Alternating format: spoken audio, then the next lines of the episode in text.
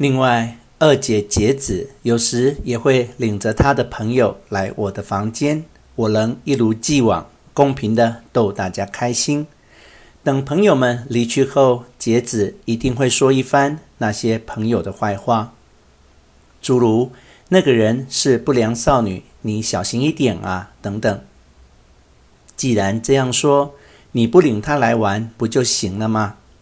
也多亏了节子，来我房间的客人几乎都是女性。可是竹一那句被迷恋的奉承话还是没有实现。总之，我不过是日本东北的哈罗德·劳埃德罢了。竹一那句愚蠢的奉承话，成为可恨的预言，活生生的呈现出不祥的兆头，是多年以后的事。竹一还送了我一份重要的礼物，这可是妖怪画啊！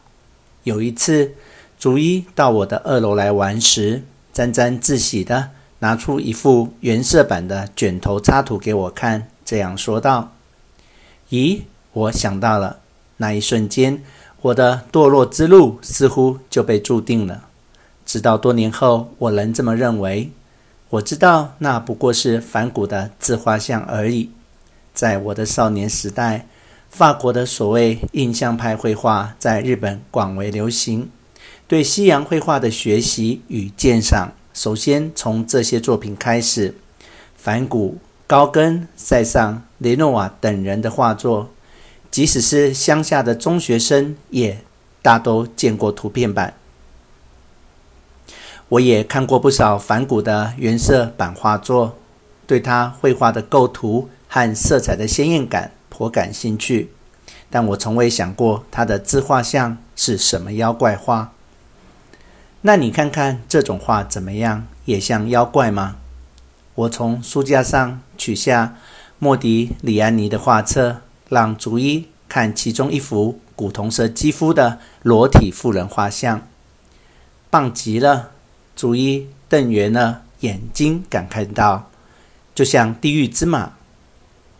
果然还是妖怪吧？”我也想画这种妖怪画呢。对人类极度恐惧的人，反而更希望见识一下可怕的妖怪心理。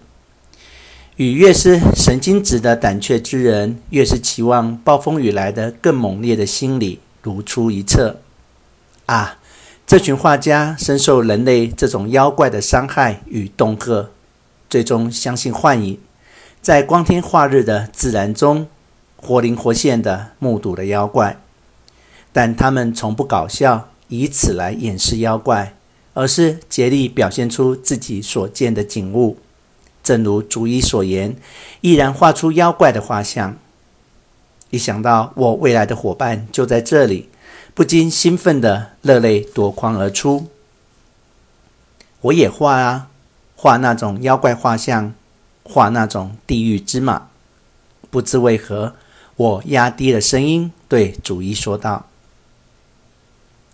我从小学时就喜欢画画和欣赏画，但我的画不像作文那样受人称赞，因为我压根儿就不相信人类的语言，所以作文于我而言就像搞笑的寒暄语。虽然我的作文在小学和中学能把老师们逗得笑翻，但我自己并不觉得有趣。”唯独绘画、漫画等另当别论，在物件的表现上，能用自己幼稚的自我风格去下一番苦功夫。学校美术课的画帖非常无聊，老师的画更是拙劣透顶，因此我不得不靠自己的胡乱摸索来尝试绘画的各种表现手法。进入中学后，我也有了一套自己的油画画具。但无论我怎样把印象派当作范本，从其画中寻求记忆，自己的画却总是像彩色印花纸工艺一样呆滞的不成体统。不过，竹一的一句话却让我茅塞顿开，意识到自己以前对绘画的认识都是错误的。感受美丽的事物，并如实的表现出它们的美丽。这种想法是多么的幼稚和愚蠢！大师们主观地将平淡无奇的东西创造得美丽无比，或是即便他们对丑陋的事物感到恶心呕吐，也并不掩饰他们的兴趣，依旧沉浸在表现的愉悦之中。换言之，他们丝毫不为别人的观点所左右。打从逐一那儿获得原始画法的秘诀，我便瞒着那些女性来客，开始一点一点地着手画起了自画像。连我自己都颇为震惊的一幅阴郁的自画像诞生了。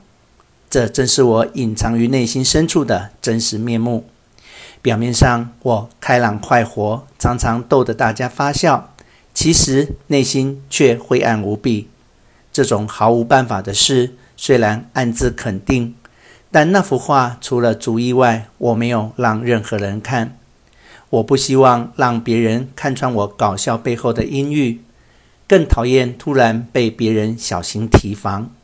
另外，我担心别人没有发现这是我的本来面目。而依然被视为一种新的搞笑方式或笑料，这比什么都让我痛苦难堪。